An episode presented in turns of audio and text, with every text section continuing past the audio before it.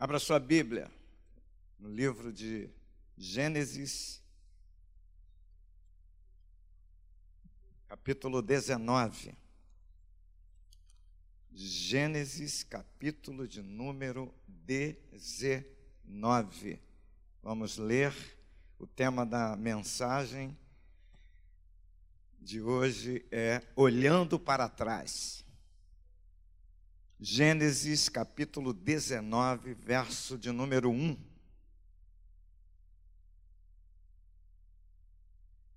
Todos acharam? Vamos ficar em pé um pouquinho? Só para dar uma esticada né, na canela, no todo o corpo. Capítulo 19, verso 1. Ao anoitecer, vieram os dois anjos a Sodoma, a cuja entrada estava Ló assentado. Este, quando os viu, levantou-se e, indo ao seu encontro, prostrou-se rosto em terra e disse-lhes: Eis agora, meus senhores, vinde para a casa do vosso servo, perno, perno, pernoitai nela e lavai os pés. Levantar-vos-eis de madrugada e seguireis o vosso caminho. Responderam eles: Não, passaremos a noite na praça. Instou-lhes muito e foram e entraram em casa dele. Deu-lhes um banquete, fez assar uns pães asmos e eles comeram. Mas antes que se deitassem, os homens daquela cidade cercaram a casa. Os homens de Sodoma, tanto os moços como os velhos, sim, todo o povo de todos os lados. E chamaram por Ló e lhe disseram: Onde estão os homens que à noitinha entraram em tua casa? Traze-os fora a nós para que abusemos deles Saiu-lhes então Ló à porta, fechou após si e lhes disse: Rogo-vos, meus irmãos, que não façais mal.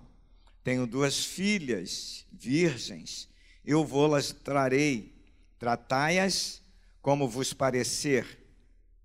Porém, nada façais a estes homens, porquanto se acham sob a proteção de meu teto.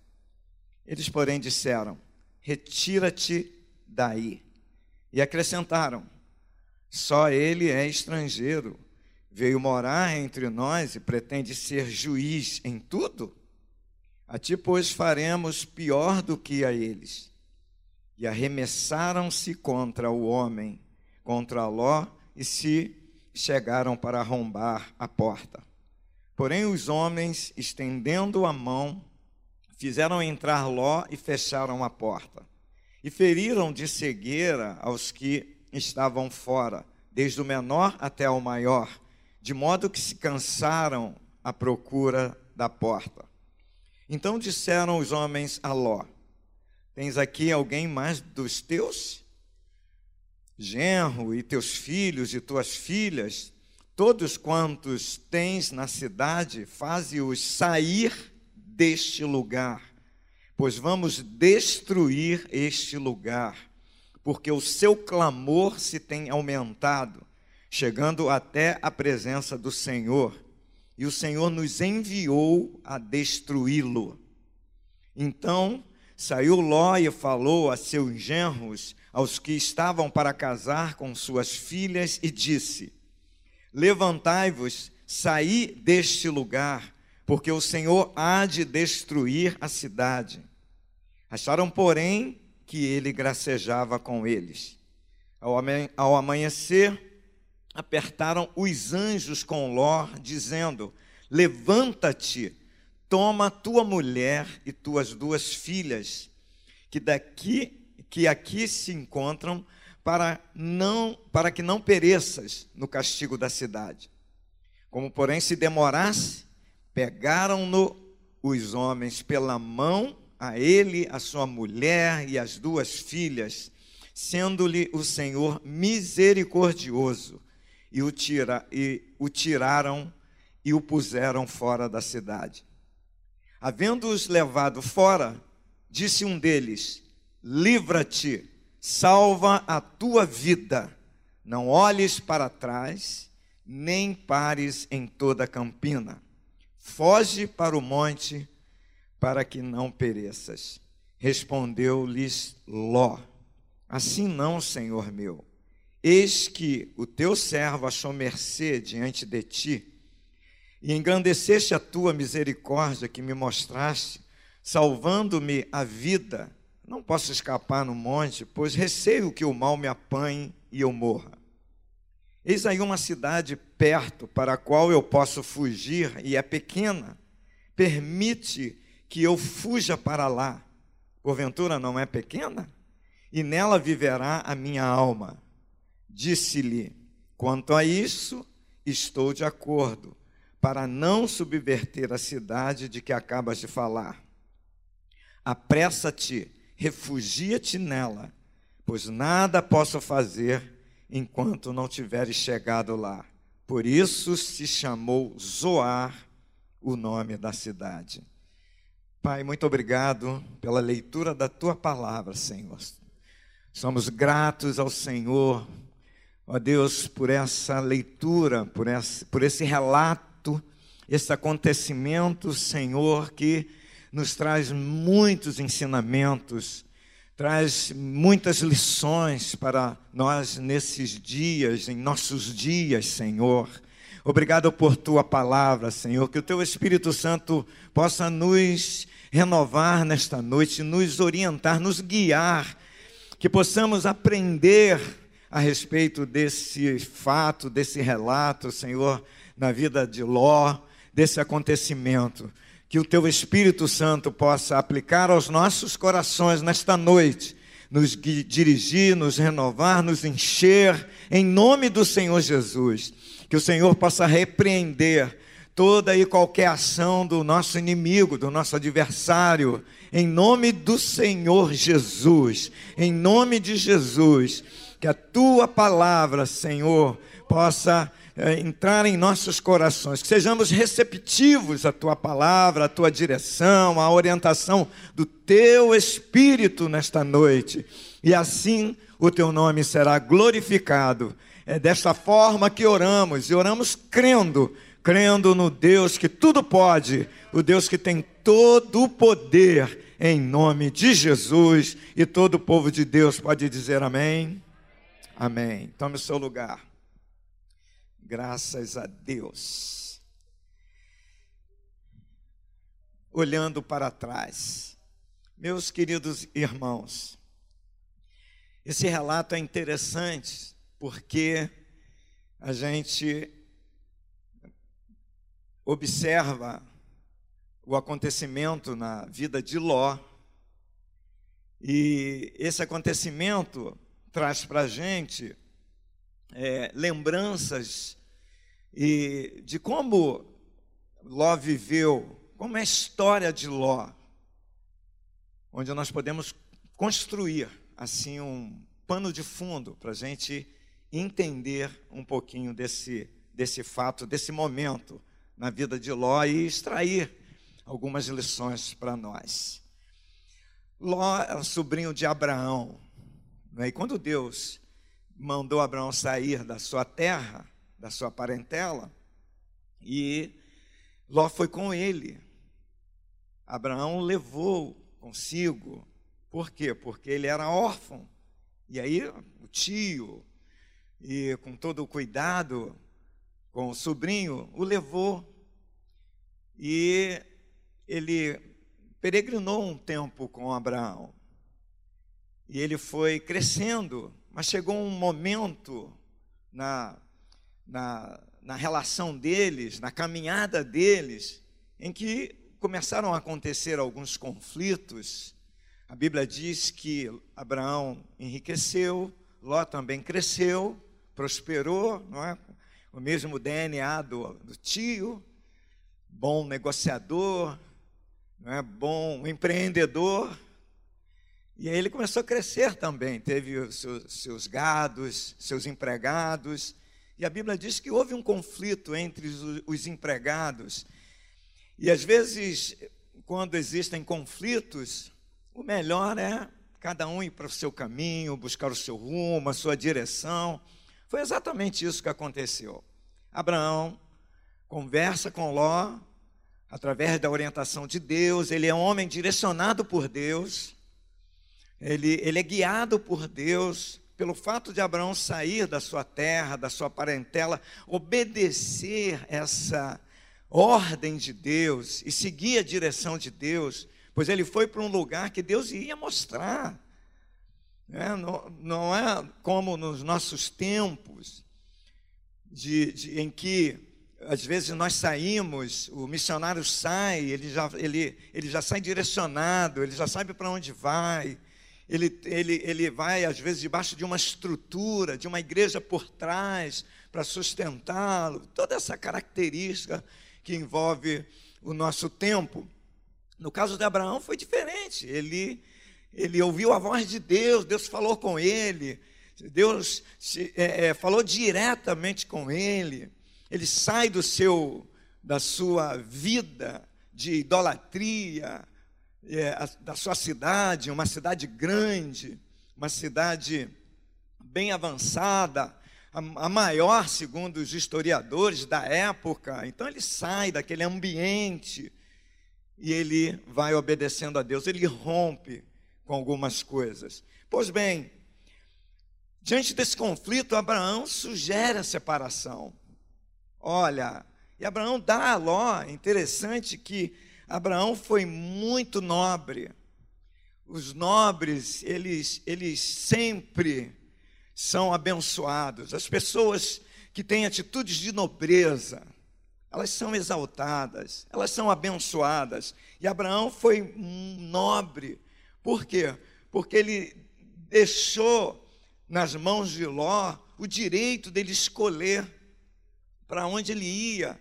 E a Bíblia diz que ele escolhe através do seu olhar, quem sabe se baseando no seu feeling de, de bom empreendedor, de bom negociador.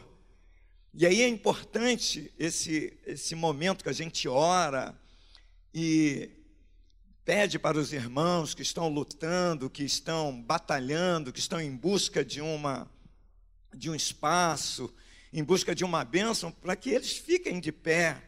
Por quê? Para que você não confie apenas na sua, no seu feeling, na sua capacidade de, de bom negociador, no seu dom natural. Existem pessoas que elas são, são capacitadas intelectualmente, são, são bons administradores, bons negociadores. É? Eu estava conversando com a Vanessa, a gente estava falando sobre isso. Existem alguns profissionais que eles são bons profissionais, mas eles não sabem vender os seus serviços. E existem outros que, além deles serem bons, eles sabem vender os seus serviços. São dons naturais, dons que Deus dá ao homem. Então, Abraão, ele não se preocupa com isso, porque ele, ele, ele está debaixo da direção de Deus. Irmãos, quando nós estamos debaixo da direção de Deus, nós não ficamos preocupados com as circunstâncias, com, que, com as coisas que estão acontecendo.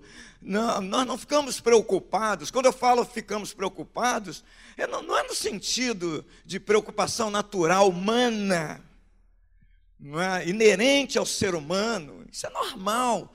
Eu falo do desespero, da angústia, de, de perder sono, de ficar sem dormir, né? de, de, de ser afetado violentamente. É essa preocupação. Abraão não tem essa preocupação.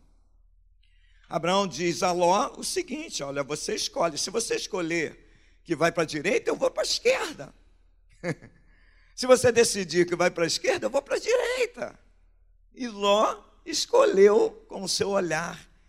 Ele viu as campinas, ele viu os, os campos bonitos.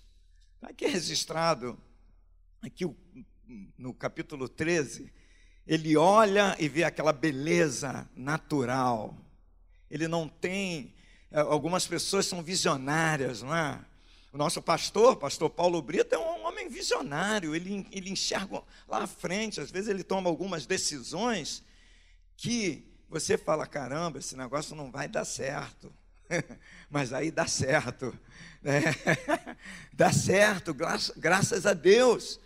Por quê? Porque Deus o chamou para ele liderar um ministério, para ele estar à frente de um ministério. Aí Deus dá visão, ele enxerga lá na frente, toma algumas decisões, não tem medo, não tem receio de tomar decisões. Foi o caso de Abraão, no verso, capítulo 13, verso 8, disse Abraão a Ló: Não haja contenda entre mim e ti, e entre os meus pastores e os teus pastores, porque somos parentes chegados. Acaso não está de, diante de ti toda a terra? Peço-te que te apartes de mim. Se fores para a esquerda, eu irei para a direita. Se fores para a direita, eu irei para a esquerda. Então, coube a Ló decidir. Verso de número 10: levantou Ló os olhos, viu toda a campina do Jordão, que era toda bem regada antes de haver o Senhor destruído Sodoma e Gomorra, como o jardim do Senhor, como a terra do Egito, como quem vai para Zoar. É muito bonito, muito lindo. E ele escolheu, e ele foi para lá, para aquela cidade, empreendeu, cresceu, desenvolveu. Só que aquela a, a, é, é, Sodoma, duas cidades, não é? E Gomorra, uma próxima à outra, que ambas, e, e, e a, quando mencionamos, nós falamos Sodoma e Gomorra, perto uma da outra, próximo. A questão é que vira uma, uma, uma cidade junto da outra, um município, não é? a outra, acaba virando uma metrópole, né? junta-se com a outra. Então, um crescimento, desenvolvimento. Foi desenvolvendo, foi crescendo. E às vezes a gente pensa que dentro de um ambiente desse, de uma cidade, de um lugar como esse, às vezes nós pensamos que vamos prosperar, que vamos crescer, e esquecemos às vezes do fundamental, que é a parte espiritual, que quanto mais o homem avança, evolui, quanto mais ele adquire conhecimento, mais ele se afasta de Deus. O conhecimento, ele gera afastamento de Deus. E aí nós precisamos trabalhar isso no nosso interior, no nosso coração. Foi exatamente isso que aconteceu com Sodoma e Gomorra. Isso tem acontecido nas grandes capitais do mundo. Tem acontecido no nosso Rio de Janeiro, tem, nas grandes cidades, São Paulo, nas, em Nova York, lá, lá na, em Hong Kong, enfim, em todos os lugares do planeta, os homens vão avançando, os países vão adquirindo conhecimento, tecnologia de ponta, é, super avançada, e aí os homens vão se afastando de Deus, e à medida que nós vamos nos afastando de Deus, vai gerando um desamor. O amor esfria. Nós acabamos é, frios espiritualmente. Por quê? Porque às vezes nós não temos mais necessidade de nada. Eu não preciso orar mais para um emprego. Eu não preciso mais orar para Deus curar uma enfermidade, pois a tecnologia está é, tão avançada, a ciência está tão avançada que se descobre a cura disso, a cura do câncer, a cura de, de, de, da AIDS, e aí a gente percebe que esse momento que nós estamos vivendo de pandemia, em que um vírus, em que não se consegue ver a olho nu, traz um, trouxe uma desordem no mundo os homens batem cabeças, eles não se entendem. Um agride o outro, um se diz mais sábio que o outro, e aí nós vemos a loucura é, é, sendo implantada no mundo. E aí a gente percebe o que o apóstolo Paulo fala na primeira carta aos Coríntios, Olha só, 1 Coríntios capítulo 1, se você puder colocar aí, a partir do verso 20. 1 Coríntios capítulo 1, ó, onde está o sábio? Onde está o escriba? Onde está o inquiridor deste século? Porventura não tornou Deus loucura a sabedoria deste mundo? Ele faz uma pergunta. Aí o verso 21.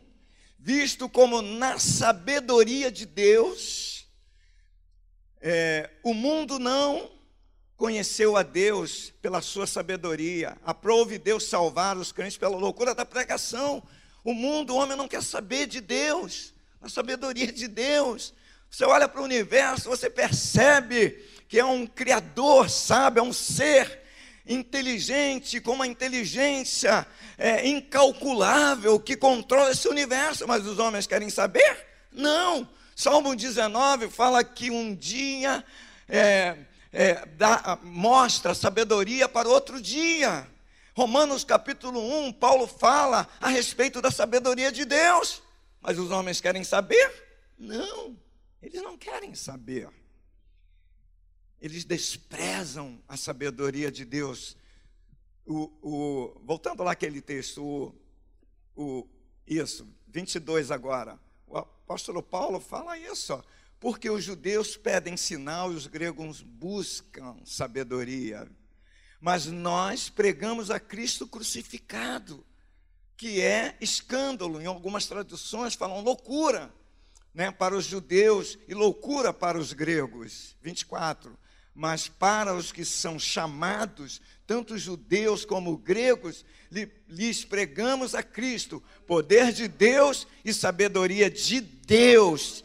Aleluia! Porque a loucura de Deus é mais sábia do que os homens, e a fraqueza de Deus é mais forte do que os homens. Pense nisso.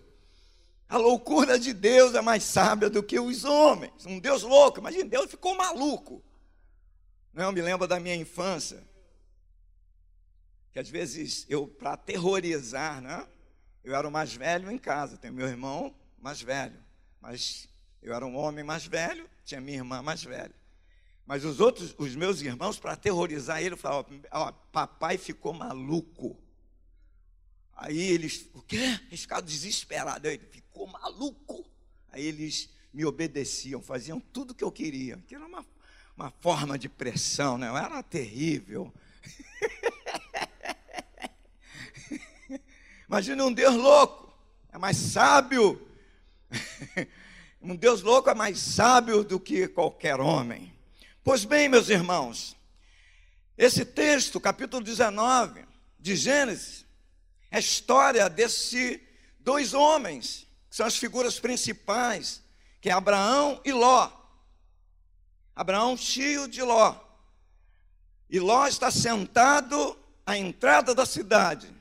E o verso de número 1 um diz que ao, ao anoitecer vieram dois anjos a Sodoma, cuja entrada estava Ló assentado. E este, quando os viu, levantou-se e, indo ao seu encontro, prostrou-se em terra e o adorou. Prostrou-se em terra, rosto em terra, reconhecendo que era uma figura celestial. E aqui a gente observa a concretização da petição de Abraão. Esses dois anjos, eles não foram a Sodoma à toa. Eles não foram por acaso. Eles não caíram de paraquedas, como essa propaganda que tem aí, que os anjos caíram. Não sei se vocês já viram. Até esqueci o, de que, que faz a propaganda. Os anjos aparecem. Uma mulher com uma, duas asas que os camaradas e fala para o cara. Não, eles não caíram. Eles foram porque eles foram cumprir a promessa a respeito do pedido de Abraão. Abraão orou, porque Deus tinha dito, Deus tinha decidido destruir Sodoma e Gomorra. E aí, a Bíblia diz que Abraão começa a orar, começa a interceder, a pedir a Deus a respeito da cidade, a respeito, porque o seu sobrinho estava lá. E aí ele começa a interceder, a pedir a Deus. E ele e na sua oração, ele começa a dizer: porventura, se houver 50 justos naquela cidade, o Senhor vai destruir. O Senhor não deu justo.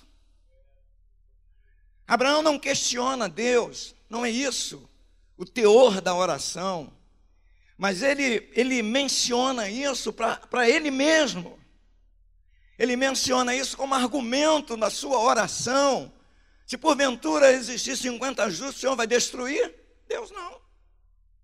Abraão sabia que não tinha 50 justos. Sodoma e Gomorra era terrível. Prostituição, adultério, imoralidade, incesto, todo tipo de, de, de coisas ruins, negativas, homossexualismo, lesbianismo, uma destruição. Alguns teólogos é, nossos contemporâneos, eles dizem que hoje nós estamos pior do que Sodoma e Gomorra. Alguns atestam isso. Não, lugar terrível. E Abraão fala com Deus: Senhor, e se houver 45? E Deus, se houver 45, eu não vou destruir. E se houver 30? Não vou destruir. Aí ele pula, ele estava de 5 em 5, agora ele pula de 10 em 10. E se houver 20? Não vou destruir. E se houver 10? Não vou destruir. Porque não tinha 10 justos. Mas Deus honra.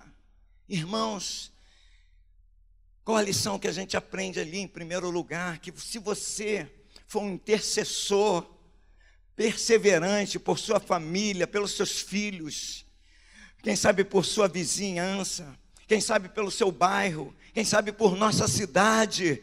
Foi o que acho que a Ana Cláudia que falou de manhã, que essa pandemia trouxe um despertamento para a igreja, para que a igreja pudesse voltar à oração, à prática da oração, em que nós, a igreja, eu me lembro da minha infância, que a igreja ela confiava plenamente em Deus, exclusivamente em Deus. Nós não depositávamos nenhuma confiança em político qualquer para nos defender, para nos ajudar, e nós não tínhamos essas preocupações. Podem vir os problemas, aliás, os problemas virão, nenhum político vai impedir que eles não aconteçam, eles virão. Aliás, virão dos políticos as perseguições. Guarde isso no seu coração. Se você for um intercessor, se você se colocar de joelho, se você se colocar na brecha, foi isso que Deus olhou para Israel e falou através do profeta Jeremias, através do profeta Isaías. Eu me admirei porque não achei um intercessor em Israel, alguém que se colocasse entre mim e os homens, entre Deus e os homens. Como a intercessão tem poder. A chegada desses, desses anjos caracteriza isso. E o que eles foram fazer? O que eles foram fazer? Eles foram libertar, salvar Ló, tirar Ló e a sua família daquele lugar, daquele estado. Nós lemos aqui, eu fiz questão de ler do, do verso 1 até o verso de número 22, para que todos pudessem se inteirar do, do, dos acontecimentos. E foi exatamente isso que os anjos falaram para Ló: levanta-te, toma tua mulher, tuas filhas que aqui se encontram, para que não pereças no castigo que vai acontecer nessa cidade. Mas aí, queridos, eu estou relatando o propósito de Deus, para que a gente entenda que Deus tem propósitos. Deus tem objetivos e no meio desta pandemia, em que nós estamos orando, Deus tem enviado os seus anjos, Deus tem enviado o seu poder para salvar, para libertar, para converter pessoas, para agir. Esse é o propósito de Deus. Deus não está parado, Deus não está sentado no seu trono observando os acontecimentos, Ele age e Ele se move nesse planeta, nessa terra. Mas eu quero falar sobre a postura deles. E a nossa postura? A gente se identifica com Ló. Não adianta eu criticar Ló. Eu preciso olhar para a vida de Ló para a mulher de Ló, para as filhas de Ló, para os genros de Ló, e tirar lições para a minha vida, para que eu não cometa os mesmos erros que eles cometeram. Para que eu aprenda a não escolher somente com os meus olhos. Provérbio diz que eu não posso me estribar no meu próprio conhecimento na minha própria capacidade. Eu preciso de Deus, eu preciso da direção de Deus, até para o óbvio. Aquilo que é óbvio, em que você abre o seu computador, que você já está habituado a fazer isso todos os dias, mas quando você senta diante do teu computador e você fala: "Meu Senhor, me ajuda nas minhas tarefas diárias. Eu faço isso todos os dias, mas eu preciso da sua ajuda." Lá no capítulo 5 do livro de Lucas, a Bíblia diz que Pedro tinha pescado a noite toda, ou melhor, tentado pescar e não tinha apanhado peixe nenhum. Quanto tempo Pedro era um profissional daquela área? Muitos anos. Região de pescadores, o ofício passa de pai para filho, não é? Provavelmente o pai dele passou para ele. E agora ele passou a noite toda pescando. E Jesus aparece e falou: Pedro, lança a rede aqui. Ele falou, mas Senhor, eu já tentei a noite toda. Talvez ele tenha até, não é? Aquela coisa, meu Deus, você já fez assim? Eu já fiz. Ah, Senhor, vou fazer isso de novo. Ah, já tentei, já tentei, tentei tantas vezes, tentei resolver isso, não consegui, já falei com fulano várias vezes. E queridos irmãos, o próprio Jesus falou que os filhos das trevas são mais sábios que os filhos da luz, sabe por quê? Porque no próprio mundo corporativo, as grandes empresas, os gerentes, os gestores, sabe o que, que eles fazem?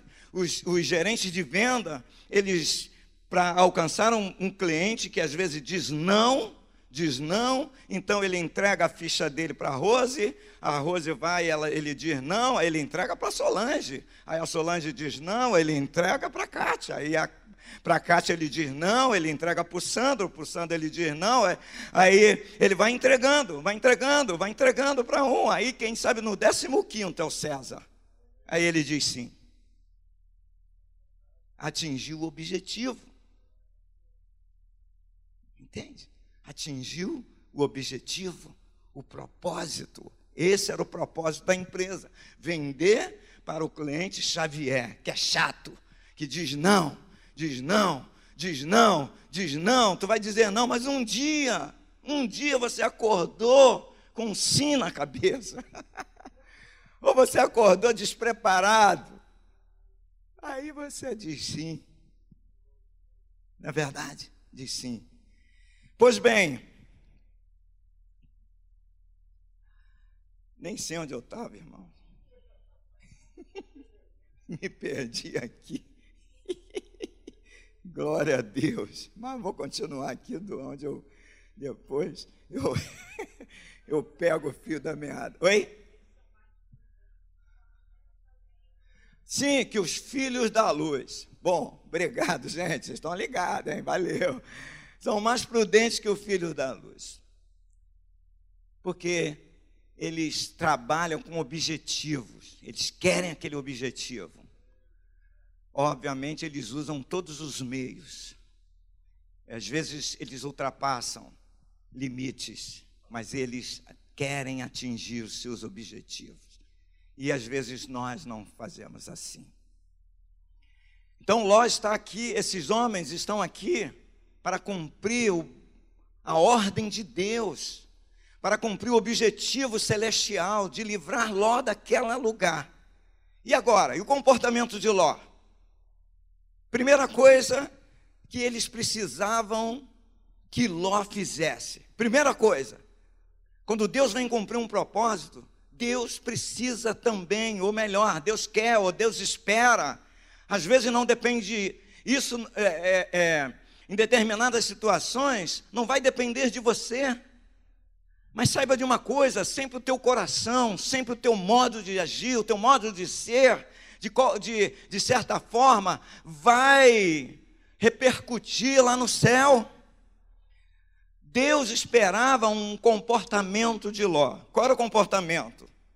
romper com o sistema e as estruturas malignas o qual eles estavam vivendo. Era um ambiente maligno, uma estrutura maligna, em que eles estavam presos. Nós vivemos numa estrutura maligna, num sistema maligno, irmãos, demoníaco, carnal, em que cada um enxerga o seu próprio interesse, o seu desejo, a sua vontade, o prazer está acima de tudo. Eu preciso realizar aquilo que eu quero, que eu sonho.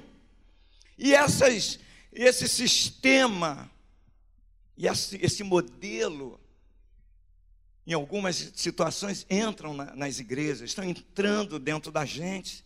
Então ele, precisa, ele precisava romper com isso. E a gente percebe que há uma, uma dificuldade para eles romperem com isso. Diz o verso de número 14: Ló saiu a falar com seus genros, que estavam para casar para suas filhas. E o que, que eles acharam? Acharam, porém, que ele gracejava com eles. Então Ló foi falar com os genros.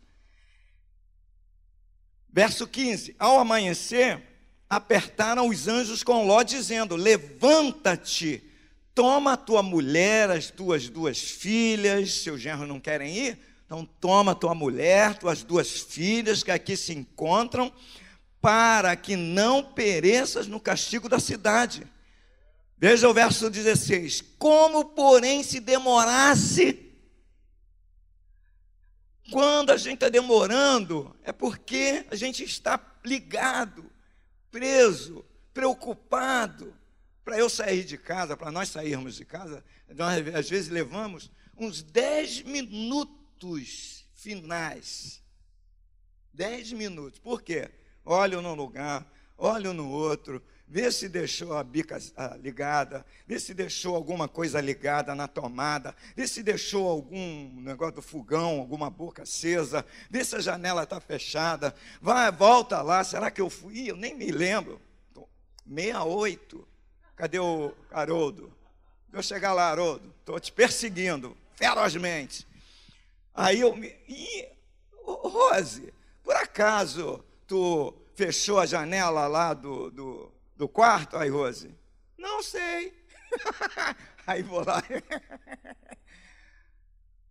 Nessa historinha, a gente, com essa preocupação, porque a gente está ligado, está preso aquilo. Aí demora, você demora, você está envolvido emocionalmente com, aquela, com aquele sistema, com aquela situação, com a nossa casa. Vê se o ralo, às vezes, ver se o ralo lá do, do, do, do, do teto, lá do terraço, tem alguma folha, porque se chover vai acumular água, e acumulando água, a água vai procurar um lugar para passar. É assim que funciona. Entende, irmãos? Estamos presos como se demorasse. Demora.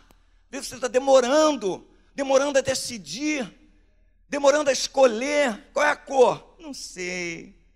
Eu gosto do vermelho, mas gosto do verde também, gosto do amarelo também. E o azul, meu Deus, que lindo!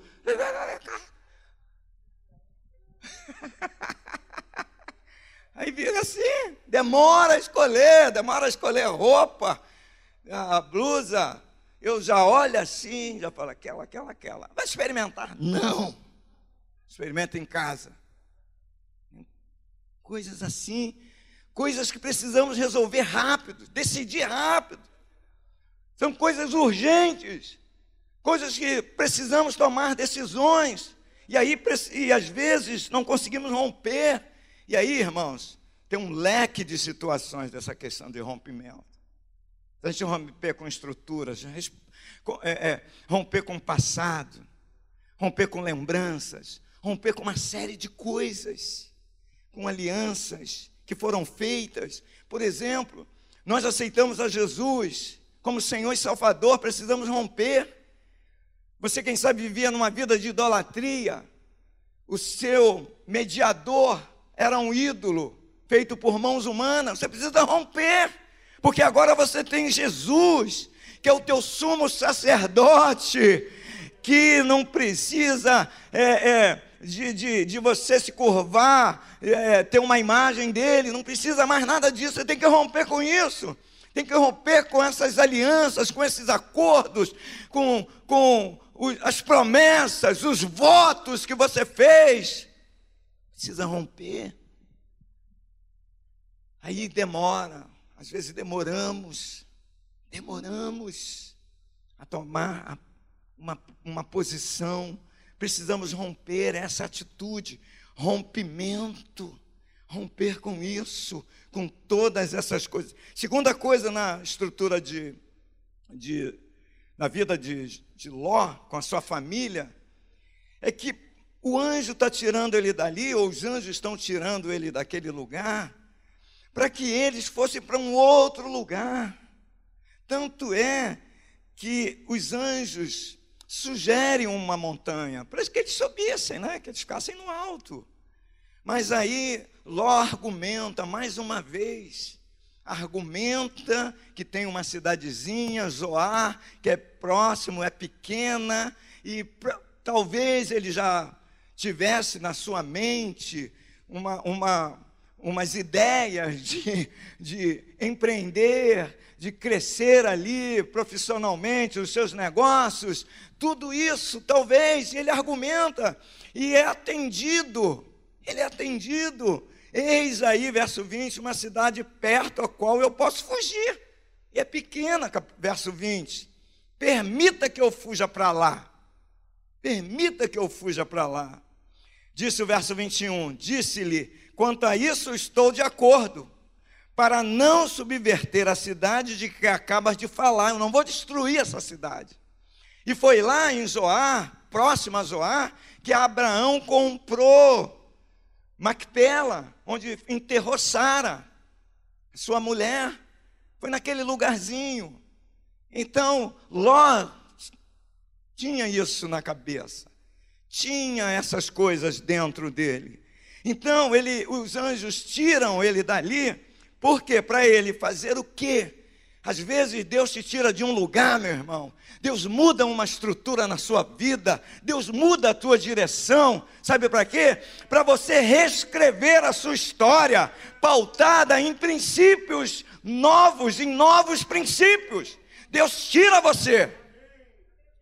Porque aquilo pode ser, não ser nocivo agora, mas quem sabe lá na frente vai ser nocivo. E você, eu, nós não enxergamos. Mas Deus sabe. Aí Deus tira. E essa tirada, às vezes, é arrancada mesmo. Te arranca. E aí é doloroso. Tem um processo. Não é amanhã. Não é daqui, quem sabe, um mês, ou dois meses, ou três, ou seis meses. Às vezes leva um ano ou dois.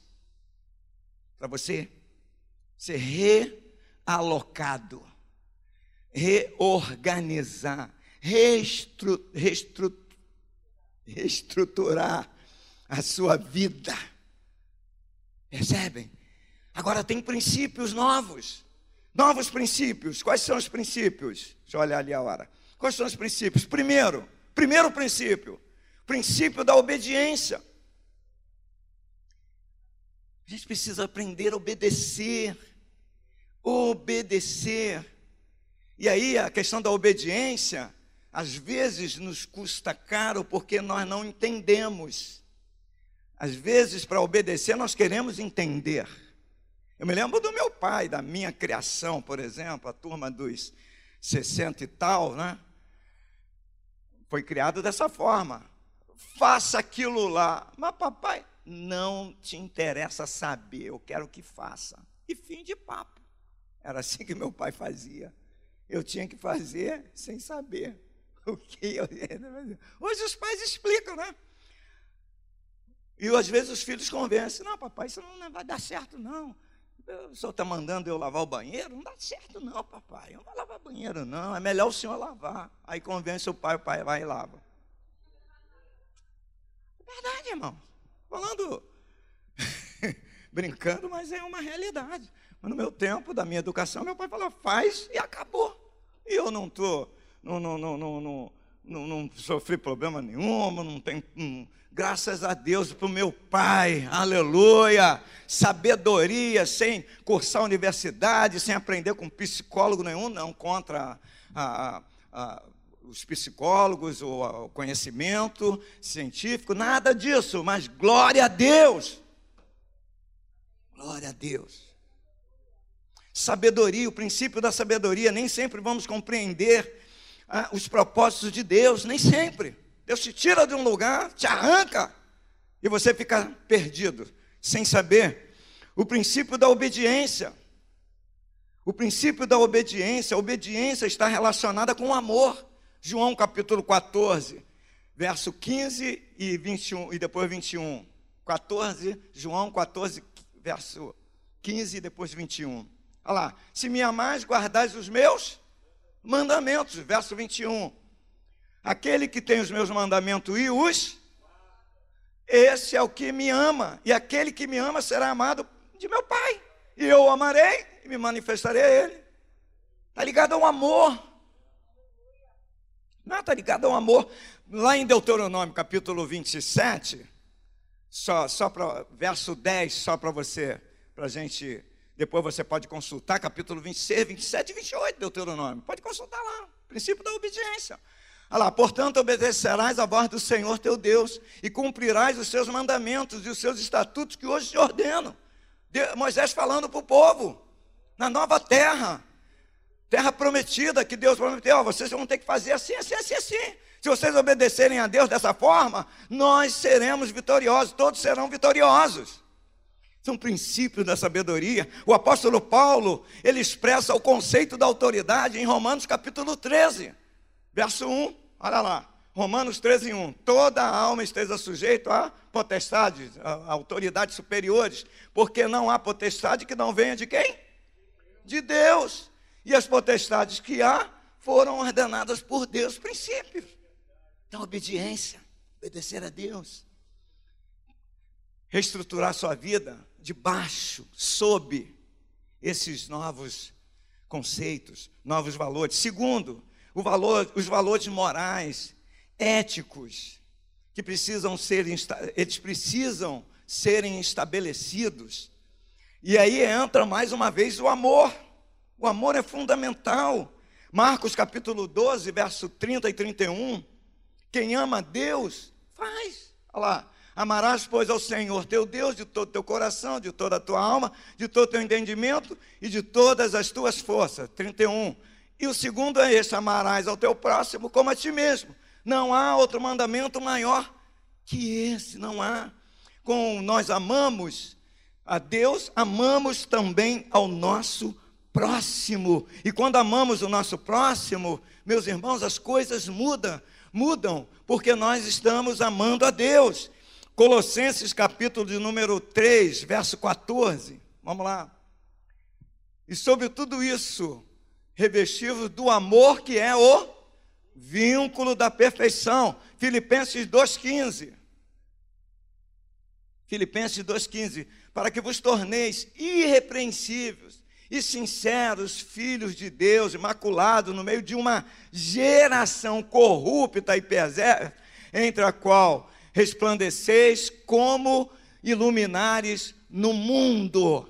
É, se você ama a Deus, nós, se nós amamos a Deus, nós vamos viver dessa forma. Aí Jesus fecha em Mateus capítulo 5, verso 13. Olha só o que, que Jesus fala. Vós sois o sal da terra, mas se o sal se tornar insípido, como se há de restaurar-lhe o sabor?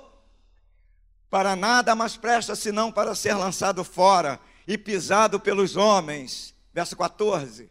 Vós sois a luz do mundo. Não se pode esconder uma cidade situada sobre um monte. É dessa forma que nós vamos resplandecer. É dessa forma que as pessoas verão em nós a diferença. E lá no, na, na sequência, verso 15. Nem os que acendem um candeeiro, uma candeia colocam debaixo do alqueire, mas no velador, e assim ilumina a todos que estão na casa. Você tem nos casados para sempre né, a figura, o, o, o símbolo, é aquele farol aquele lar que ilumina a cidade, que ilumina as outras casas, que iluminam as pessoas. Esse é o simbolismo. Então, valores éticos, valores morais. Terceiro, sabedoria. Princípios que, deve, que devemos é, estabelecer a nossa estrutura, a nossa vida. Sabedoria. Provérbios 9 e 10 o temor do Senhor é o princípio da sabedoria. Agora coloca Provérbios 1:7. Provérbios 1:7. O temor do Senhor é o princípio do conhecimento, mas os insensatos desprezam a sabedoria e a instrução. Lá em Sodoma estava acontecendo isso. O que, que eles fizeram? Eles invadiram a casa de Ló para abusarem daquele daqueles dois anjos, insensatos, loucos. É exatamente isso que está acontecendo no nosso tempo. São loucos, estão blasfemando contra Deus, estão criando coisas loucas no nosso mundo. Falta de sabedoria. Sabedoria é fundamental. Lá em Tiago capítulo 1, verso 5, o Senhor fala: para pedir a Ele sabedoria. Tiago, olha lá, se algum de vós tem falta de sabedoria, peça a Deus, que a todos dá liberalmente, não lance em rosto e ser-lhe-á dada. Não, não se, se furte de pedir a Deus, não fique apenas na sabedoria terrena. Sabe por quê? Sabe o que é sabedoria terrena? Olha só a qualidade de sabedoria. Tiago 3,17. Olha como ele compara aqui.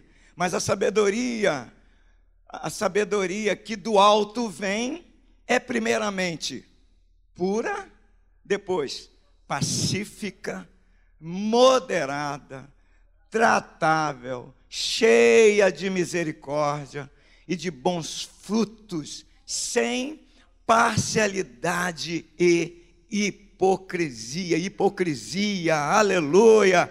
É sabedoria que vem do alto. Agora veja a sabedoria terrena. Volta no verso 15 do capítulo 3, desse mesmo capítulo. Olha lá. Essa não é a sabedoria que vem do alto, mas é terrena, animal e diabólica. Verso 16. Porque Onde há inveja e espírito faccioso, aí há perturbação e toda a obra e toda a obra perversa. São as coisas humanas, terríveis. Porém, queridos, é isso que Deus espera da gente. Aqui a gente está tra tratando em fatos que aconteceram, em homens que, por desrespeitarem por deixarem de lado esses princípios, eles sofreram danos.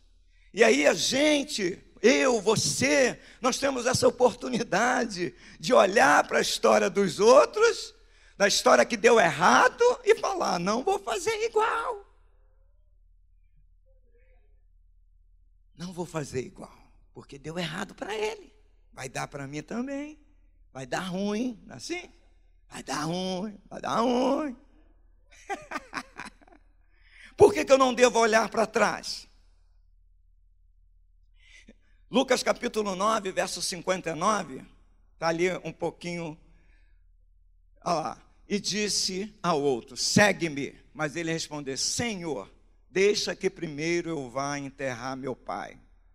Mas Jesus lhe observou: Deixa os mortos o enterrar os seus mortos, porém tu vai e anuncia o reino de Deus. Disse também outro: Senhor, eu te seguirei, mas deixa-me despedir primeiro do que estão em minha casa. E Jesus lhe disse: Ninguém que lança a mão do arado e olha para trás é apto para o reino de Deus. Você está olhando para trás? Você está olhando para as coisas? Eu não posso, não posso, eu não posso ir de manhã, eu não posso ir de noite, eu não posso para reunião de oração, eu não posso orar muito, eu não posso me ajoelhar. Você, nós começamos a criar obstáculos para nós mesmos. Ah, eu sou muito novo, ah, eu sou muito velho, eu sou doente, ah, eu sou muito saudável, sou muito forte, tenho que aproveitar a vida. Criamos obstáculos, criamos situações contrárias. Não devemos olhar para trás, quando Hebreus capítulo 12, verso 2, olha lá, Hebreus capítulo 2, olhando para Jesus, autor e consumador da fé, o qual, pelo gozo que lhe estava proposto, suportou a cruz, desprezando a afronta e assentou-se à destra do Senhor, do nosso Deus. A Bíblia diz, no verso de número 23 do texto que nós lemos aqui, capítulo 19, saía o sol sobre a terra quando Ló entrou em Zoar. Então fez o Senhor chover enxofre e fogo da parte do Senhor sobre Sodoma e Gomorra.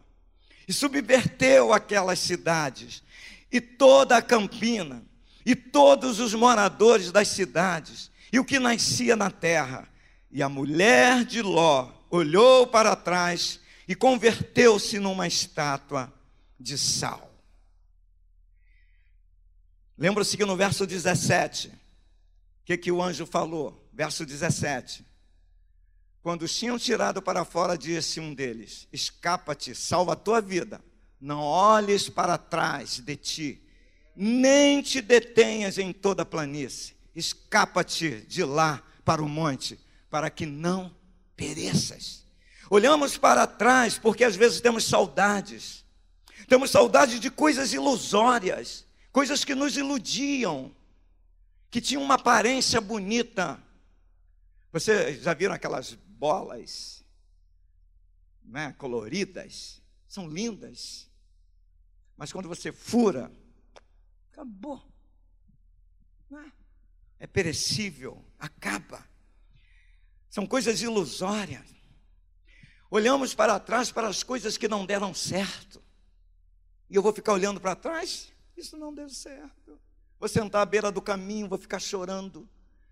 Olhamos para trás e ficamos presos a determinadas coisas que nós construímos de, de, debaixo de destruição. Jesus falou para a mulher samaritana isso: a sua vida está destruindo famílias. Destruindo famílias. Você não tem marido e esse que tem não é teu. Ele pertence a outra mulher. Esse homem tem filhos. Esse homem construiu uma família.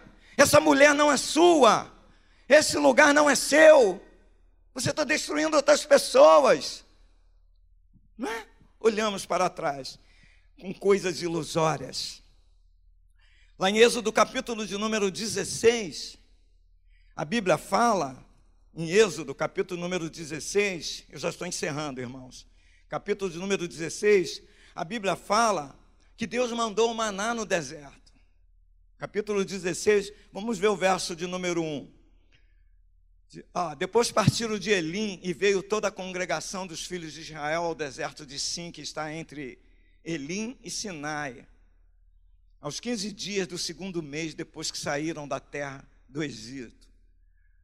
Aos 15 dias do segundo mês, ou seja, dois meses e 15 dias, a metade né, de três meses, de um trimestre. E toda a congregação dos filhos de Israel murmurou contra Moisés e contra Arão no deserto Pois os filhos de Israel lhes disseram: Quem nos dera que tivéssemos morrido pela mão do Senhor na terra do Egito, quando estávamos sentados junto às panelas de carne, quando comíamos, quando comíamos pão até fartar. Porque nos tendes tirado para este deserto para matardes de fome a toda essa multidão? coisa ilusória. Eles estão pensando na carne, nas panelas, mas eles eram escravos, entende? Às vezes, irmãos, um, alguma coisa muito bonita, muito bela, esconde um, um, uma tragédia que, que está, é, está cobrindo essa tragédia na nossa vida. Enquanto Deus está preparando aqui o maná para enviar para eles, Deus está preparando as codornizes, Deus está preparando alimento, Deus está preparando coisas boas, coisas seguras. As bênçãos do Senhor enriquecem e com elas não vem desgosto, não vem coisas ruins. Ah, não é um cavalo de Troia em que tem uma aparência bonita e entra e tem um, um embrulho lindo. Não, as bênçãos do Senhor não são assim elas enriquecem a nossa vida. Ela enriquece a sua vida, a minha vida. O que você tem pedido ao Senhor para a gente encerrar? Lá em Marcos capítulo 5, a gente fecha aqui. Dois versículos, 17 e 18. Então começaram a rogar-lhe que se, para aí, que se retirasse dos seus termos. Sabe quem falou isso? foram os gerazenos. Jesus tinha libert... acabado de libertar aquele homem endemoniado, perturbava todo mundo, que atormentavam todos eles. E eles, ele, aquele, aquele homem estava cheio de demônios. E o demônio rogou, os demônios rogaram para que entrassem nos porcos. E Jesus permitiu. E aqueles porcos precipitaram despenhadeiro abaixo. E eles ficaram assustados. Sabe por quê? Porque Jesus influenciou na economia deles. Jesus influ influenciou no sistema econômico deles, que eles não podiam ficar cultivando porcos, porque o porco é um animal imundo e puro para aquela época. Não era vedado para eles. E assim, irmãos, Deus quando entra na nossa vida, Ele tira, Ele limpa. Deus, quando entrou na minha vida, eu fiquei três anos desempregado.